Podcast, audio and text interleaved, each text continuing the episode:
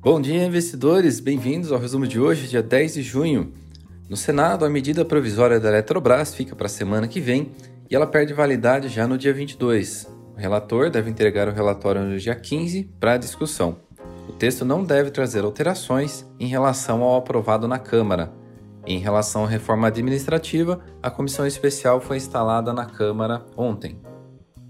Nos Estados Unidos, às 9h30 sai o CPI, Núcleo de Preços ao Consumidor, que mede a evolução dos preços de bens e serviços, excluindo alimentos e energia. Esse dado de inflação é amplamente esperado pelo mercado. Um número forte pode trazer pressão vendedora para as bolsas por lá e por aqui. Ontem lá as bolsas fecharam em quedas moderadas, sem grandes distorções. Por aqui, os juros futuros dispararam ontem com o IPCA de maio sendo divulgado trazendo a cifra de 0,83%, acima da mediana esperada de 0,7%, e no acumulado de 12 meses atingiu 8,06%, maior patamar desde 2016.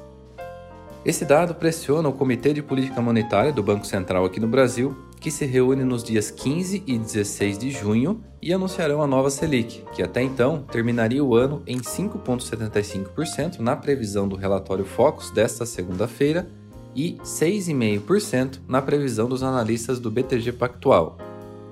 O Ibovespa, que ontem fechou em alta de 0,09% aos 129.906 pontos, dólar futuro em alta de 0,49% aos R$ 5,073 a Vale e as siderúrgicas tiveram um dia de alta acompanhando o minério de ferro, sustentando e evitando uma queda na bolsa, e bancos operaram mistos, Petrobras estável.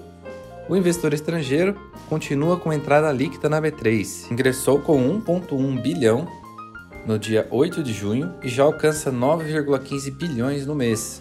No ano, o número é positivo em 40,53 bilhões. Hoje, os índices futuros nos Estados Unidos operam mistos e com leves oscilações, o Eurostox em leve alta, petróleo em leves altas e o minério de ferro subia um pouco mais de 1% nas negociações da madrugada na China. O Nasdaq Crypto Index sobe essa manhã 1,13% aos 2.359, após forte recuperação ontem. Aqui o Hash 11, que é o índice, o ETF que replica o desempenho do Nasdaq Crypto Index fechou em alta de 6,79%, recuperando parte das quedas recentes. Por hoje é isso, ficamos por aqui. Ótimos negócios a todos. Um abraço.